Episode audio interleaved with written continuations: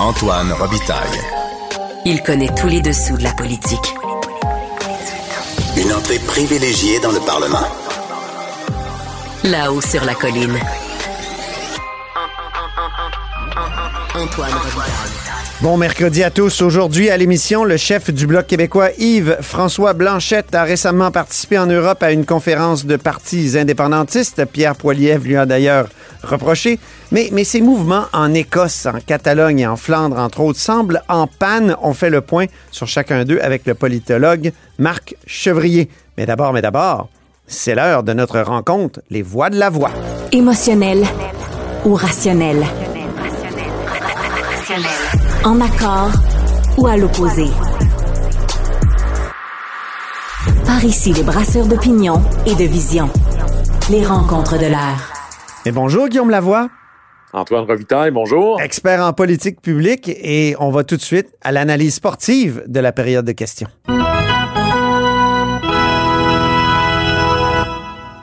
On commence, Guillaume, par le jeu révélateur du jour. Oui, Antoine, et ça, c'était dans un échange entre euh, la députée du Parti libéral, Marois Risky, qui critique en éducation, et sa contrepartie, Bernard Drinville, ministre de l'Éducation. Et c'était sur, entre autres, un aspect important des défis qui sont présents, la pénurie de main-d'œuvre, notamment la pénurie des enseignants. On sait qu'il manque à peu près 1000 profs là, dans le réseau primaire et secondaire. Oui. Et la, M. Drainville a eu une très bonne journée. Là. Ses réponses étaient euh, bien posées. Il avait l'air en maîtrise de la chose. Mais pour moi, La question était très poétique aussi. Hein? On va en entendre un bout. Offre d'emploi. Le ministre de l'Éducation cherche 1000 enseignants. Entrée en poste hier. Conditions de travail. Vous rêvez du salaire des enseignants en Ontario. Continuez à rêver. Vous n'êtes quand même pas député. Vous trouvez la tâche trop difficile. Pas de problème. Vous irez jouer et faire des dodos dans une classe de maternelle 4 ans. Vous espérez être permanent? Non, minute. Vous serez d'abord contractuel. N'ayez crainte, ce sera perpétuel. Exigence? Être un adulte. Un diplôme, un atout la question de Marois Risky était, euh, se voulait poétique. Oui, alors, la pauvre, elle a fait de la prose sans s'en rendre compte. Outre le côté un peu, là, je dirais, théâtral qui enlevait un peu de crédibilité à la question, il y avait un thème fort là-dedans, oui. qui est la pénurie chez les profs. Et quelque part, Antoine, il est là le vrai thème. Et toutes les crises peuvent être des opportunités. Et ici, franchement, là, comme disent les Américains, gaspillons pas une bonne crise. Mm-hmm. La grande question, c'est qu'on a ici au Québec un pipeline de formation des professeurs qui est un mouroir de la passion, qui est cette idée que ça prend quatre ans pour former quelqu'un à faire de la pédagogie, quitte à ce qu'il ne sache rien au niveau des connaissances. Euh. Caricature un petit peu, mais c'est cette bataille entre la pédagogie et la connaissance. Moi, je pense qu'on doit aller davantage vers la connaissance. Et dans sa réponse, le ministre Inville a dit, ben là, on a mis sur pied un programme de 30 crédits spécifique à la pédagogie.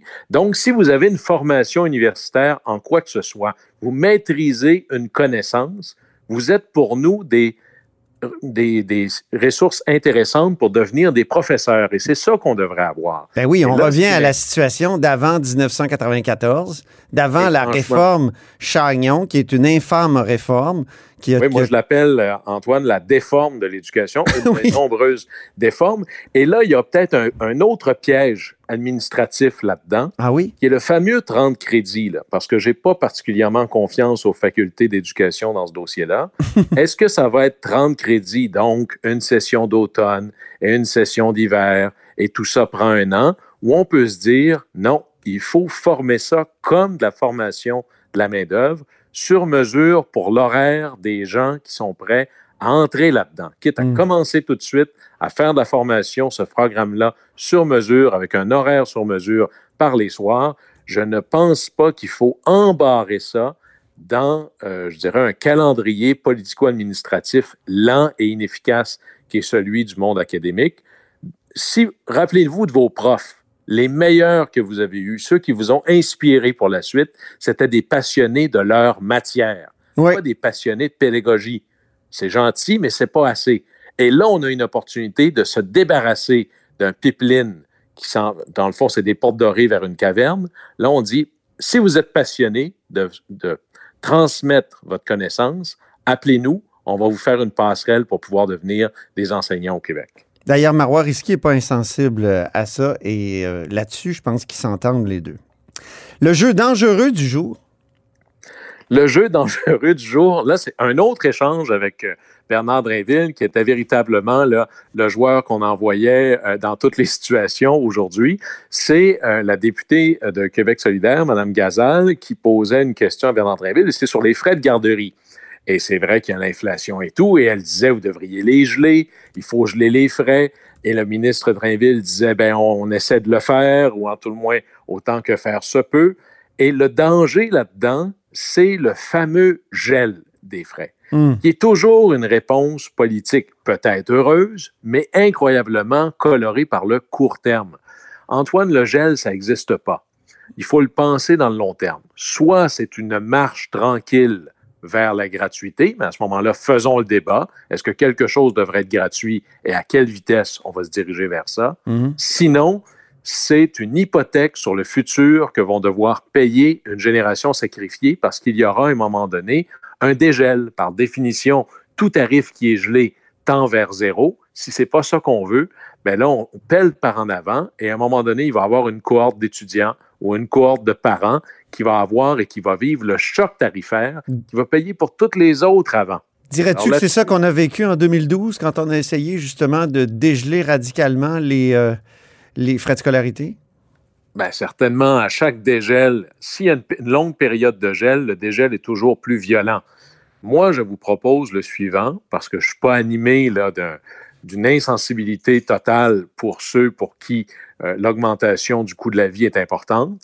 Laissons l'inflation sur tous les frais et compensons par le crédit de solidarité, parce que je ne suis pas, moi, particulièrement favorable à geler les tarifs de tout le monde sans égard à leurs revenus. Il y a des millionnaires là-dedans. Là. Hmm. Alors, utilisons le crédit de solidarité, qui est un pipeline, dans le fond, qui remplit la piscine par le bas.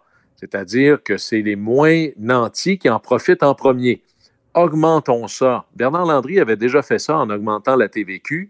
Il avait dit pour les, les Québécois qui gagnent le moins, je vais annuler la hausse parce qu'eux recevront la compensation. Il faudrait faire la même chose pour les tarifs et ça va aider les gestionnaires d'ailleurs. Parce que quand les tarifs sont gelés, tes dépenses de gestion, elles, ne diminuent pas. Et c'est rarement parfaitement compensé par la subvention gouvernementale. Alors, ça aiderait la gestion. Ouais. Ce serait probablement plus progressiste et équitable comme ça. Et ça nous éviterait de se condamner un jour à un dégel massif que quelqu'un va devoir payer. On écoute un extrait de Marc Tanguay maintenant. Avec la CAQ, ça craque de partout. Avec la CAQ, les problèmes empirent. Donc pour toi, c'est le jeu décousu du jour, ces attaques très partisanes de Marc Tanguay et répétitives. hein? Et c'est pas tellement parce qu'elles sont partisanes ou répétitives que ça ferait partie du jeu décousu. On pourrait aussi parler comme d'un jeu de puissance qui marche pas, qui est en panne. Quand c'est enraciné dans rien, ben à un moment donné, ça s'en va un peu dans tous les sens. Et même si tu es sur la glace, tu marques jamais. C'est un peu ce qu'on voit présentement là, du côté du Parti libéral du Québec à travers son chef, là, pour lesquels les- chaque présence sur la glace est difficile. Le jeu mesquin du jour. Ben, c'est dur de le dire comme ça, mais je pense que c'est à la hauteur du, du débat. C'est la critique de Québec solidaire sur l'augmentation du salaire des députés. Ouais. D'abord, moi, je pense que c'est une bonne chose. C'est jamais populaire, j'en suis fort conscient. C'est jamais le bon temps pour le faire. Mais si on réfléchit de manière institutionnelle, les députés québécois gagnent pas mal moins cher que les députés fédéraux et plusieurs diraient qu'ils doivent être face aux citoyens bien plus. On gère des choses plus complexes, plus difficiles qu'on le fait au fédéral. Mais là, ils sont les mieux est- payés, je pense, au Canada dans, le- dans les euh, législatures provinciales. Oui, mais le, le Québec n'est pas l'île du Prince-Édouard. Fait que les comparables entre les provinces se valent pas toujours. Mais moi, ça, ça me T'as raison. Mm. Institutionnellement, là, je pense que c'est une bonne chose.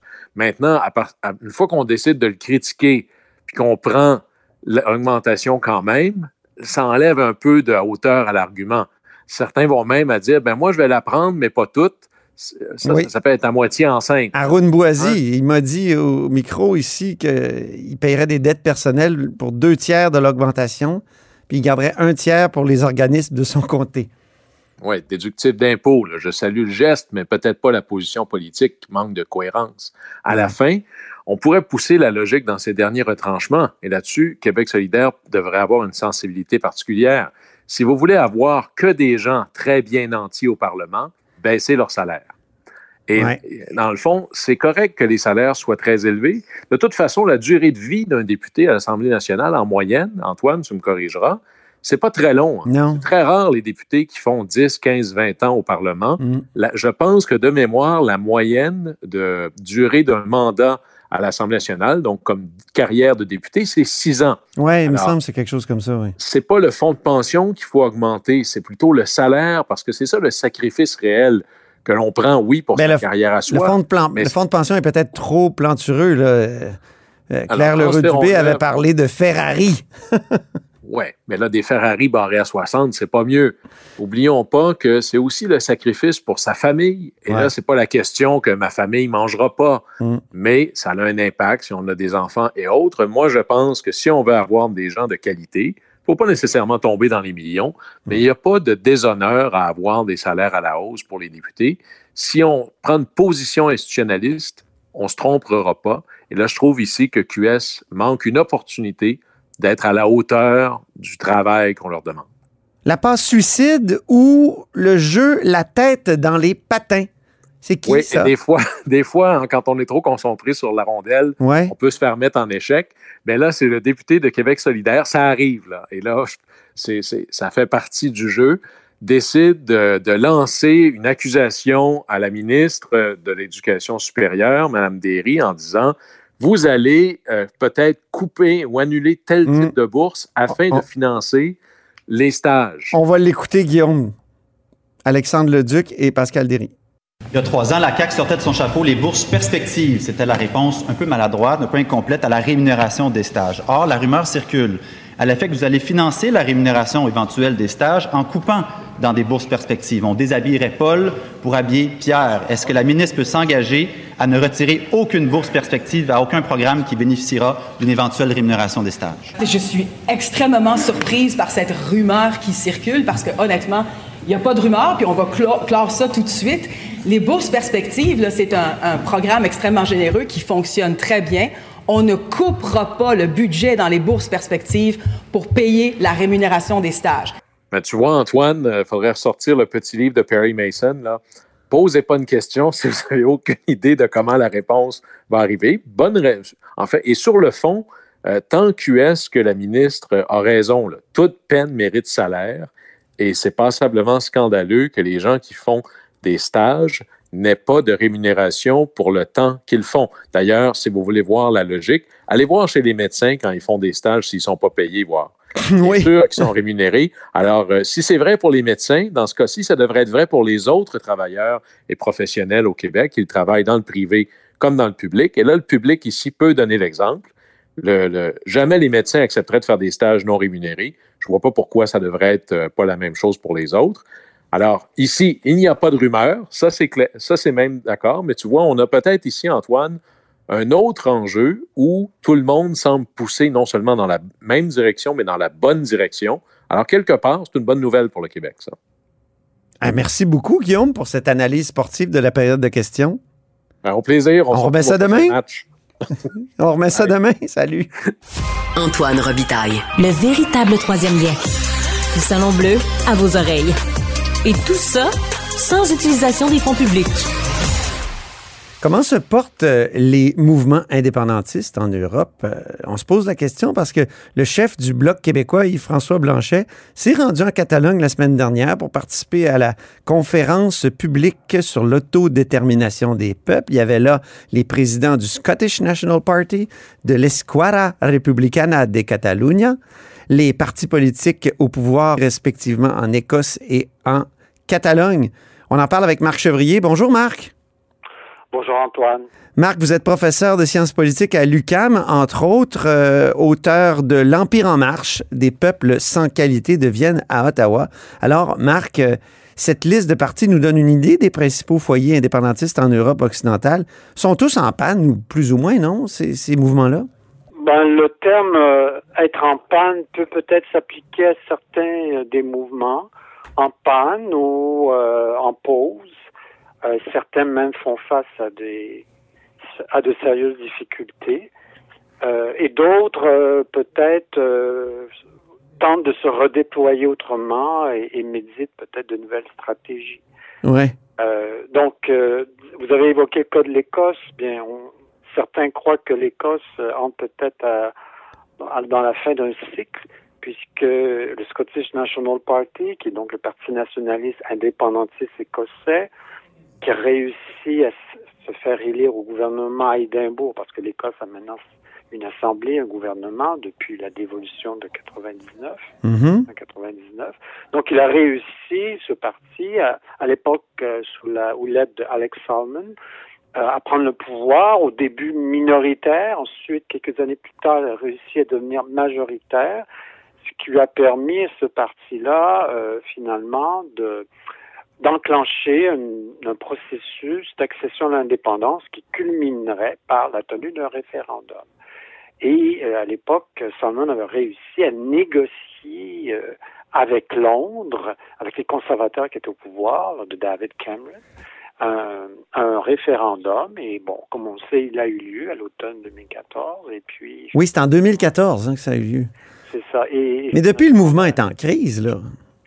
Bien, effectivement, le mouvement est en crise parce que, bon, le, le, le- le Scottish National Party s'est quand même maintenu au pouvoir. Ça fait penser un peu au Parti québécois qui, après avoir perdu son référendum de 80, a quand même conservé le pouvoir. Alors, le Scottish National Party euh, a, a- a- curieusement été au début, un peu après le référendum, galvanisé néanmoins par la mobilisation, puisqu'il a enregistré une hausse nette de ses adhérents. Euh, et puis ensuite, le, le, le Scottish National Party a connu une certaine fortune électorale Mhm. au Parlement même de Londres, parce que c'est un parti qui présente également des candidats à Londres. Ça fait penser au, au Bloc québécois, bon, qui est peut-être pas tout à fait la copie conforme du Parti québécois.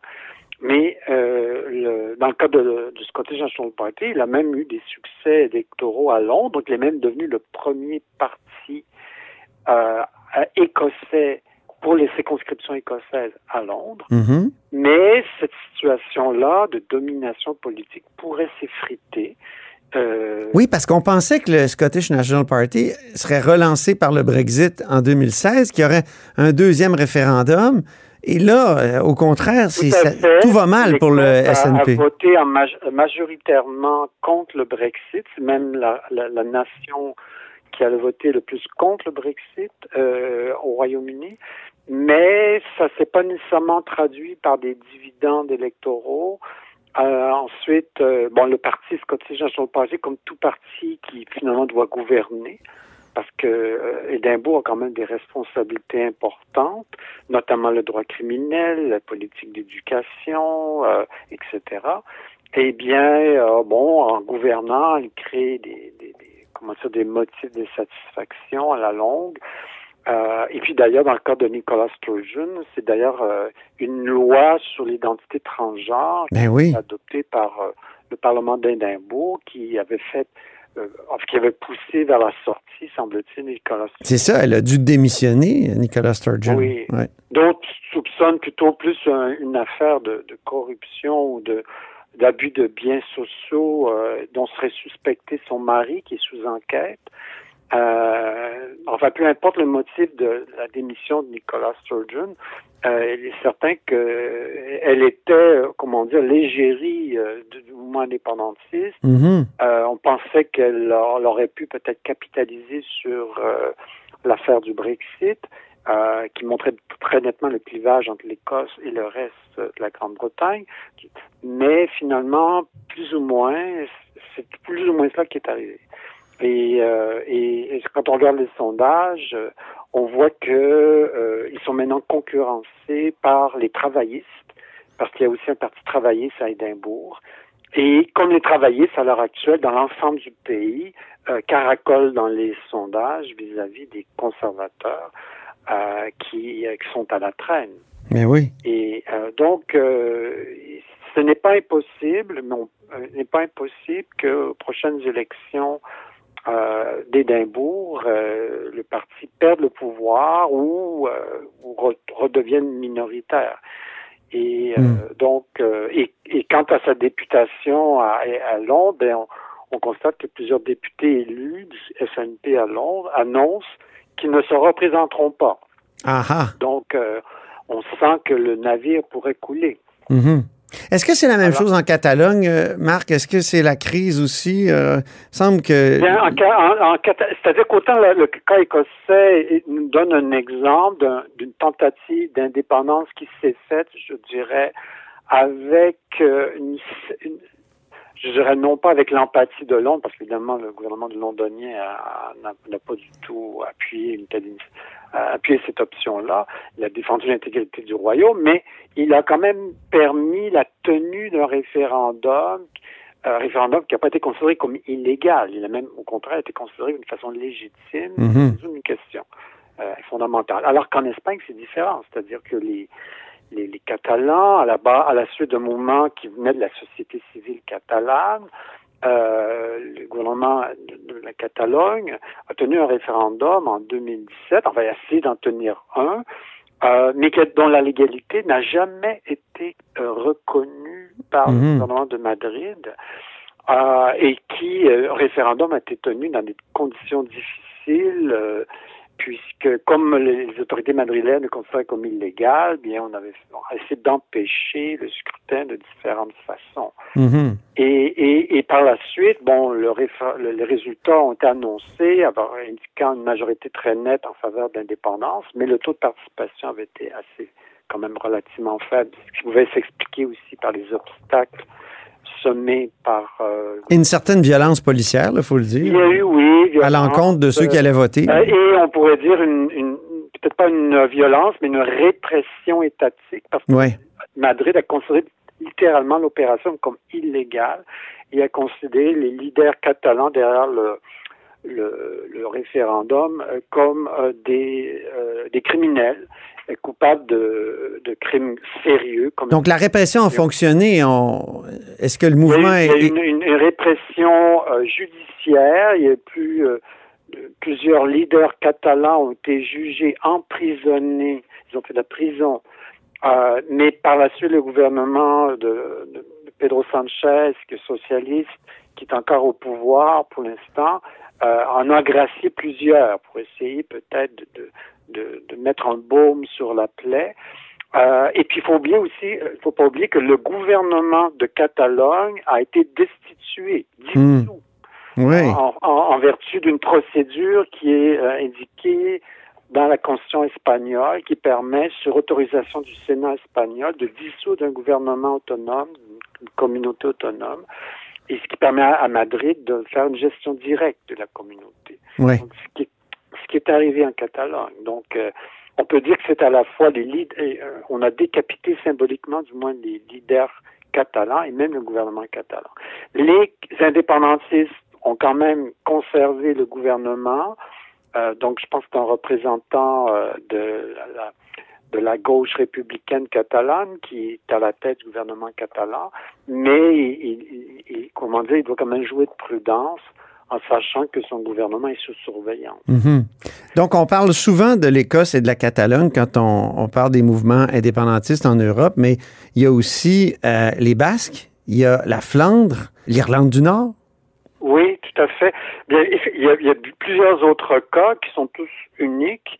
Euh, le Pays basque, ben, c'est un donc c'est une région là, du nord euh, de l'Espagne, région maritime, qui est aussi une des plus riches d'Espagne, avec un secteur bancaire très développé et tout, un secteur industriel également. Et, euh, et les Basques ben, ont connu une période de violence terroriste, oui. une organisation comme l'ETA, euh, qui est à l'origine de plusieurs attentats. Euh, et l'ETA bon, a été euh, déclaré hors la loi par l'État euh, espagnol qui a tenté par tous les moyens de juguler donc ce mouvement. Et l'ETA bon, finalement a décidé de cesser la, lutte armée. mais des partis politiques basses qui, qui, qui, qui comment dire, prolonger l'action de l'NTA sur le plan politique, donc ont également euh, interdit par la Cour constitutionnelle espagnole, parce que ah la oui. Cour constitutionnelle espagnole peut interdire un parti politique s'il menace la démocratie ou les valeurs espagnoles.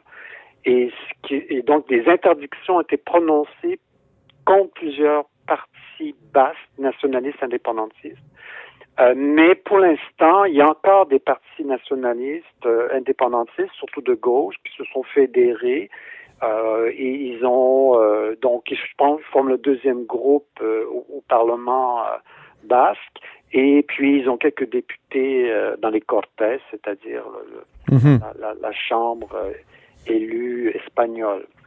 Donc, tous ces mouvements-là, j'ai mentionné la, la Flandre, j'ai mentionné l'Irlande du Nord. Est-ce qu'on peut dire que ils sont tous un peu euh, sommeillants ou euh, en panne? Ben, C'est-à-dire que dans certains cas, ils, n'ont pas vraiment fait, euh, comment dire, jeter toutes les cartes sur table. Par exemple, en Flandre, il y a un parti, une nouvelle alliance néo-flamande qui a déjà participé temporairement au gouvernement Bruxelles. Et puis, il domine le Parlement flamand. Euh, mais son rêve, c'est de faire une indépendance de la Flandre à l'intérieur d'une confédération ah oui. un peu lâche. Tout ça ressemble au comme... Québec, hein, Marc? Oui, mais comme tel, il n'a pas encore, euh, comment dire, pris l'option d'un référendum d'indépendance. Mm. C'est un peu comme si euh, il joue au chat et la souris. Euh, en, ensuite, euh, bon, le, le, les partis, les partis nationalistes ou indépendantistes espagnols, qu'ils soient basques ou catalans, sont demeurés au, au, au, centre du jeu politique parce qu'à la suite des dernières élections générales en Espagne de juillet dernier, mm -hmm. aucun des deux grands partis n'arrive à former une coalition majoritaire. Et la balance de pouvoir appartient finalement dans les petits partis indépendantistes, dont celui, par exemple, de M. Euh, Carlos Puigdemont. Donc, euh, ils ne sont pas éradiqués, les mouvements, mais ils, ils sont... sont pas éradiqués, ouais. et curieusement, même s'ils ont perdu quelques députés ouais. des dernières élections, parce que beaucoup de Catalans ont préféré voter utile en faveur du Parti socialiste, euh, ces petits partis ont un pouvoir considérable. Et justement, mmh. Puigdemont pose comme condition à son appui un éventuel gouvernement euh, socialiste espagnol l'amnistie générale donnée justement aux leaders catalans euh, qui, euh, qui, ont été emprisonnés, jugés. Mm -hmm. donc, Mais... ils, ils, peuvent encore exercer un, un pouvoir qui, qui, qui, est considérable, même si euh, comme tel, ils ont perdu quelques plumes euh, dans les élections espagnoles. Ben, c'est un peu comme le Parti québécois, qui, qui peut encore exercer un certain pouvoir. Il est encore dans le jeu politique, même si euh, il est, il est plus, comment dire, moins au centre du jeu qu'il le fut jadis. Merci beaucoup, Marc Chevrier. De rien. Marc Chevrier est professeur de sciences politiques à l'UQAM. Et c'est ainsi que s'achève euh, là-haut sur la colline en ce mercredi. Merci beaucoup d'avoir été des nôtres. N'hésitez surtout pas à diffuser vos segments préférés sur vos réseaux. Ça, c'est la fonction partage. Et je vous dis à demain.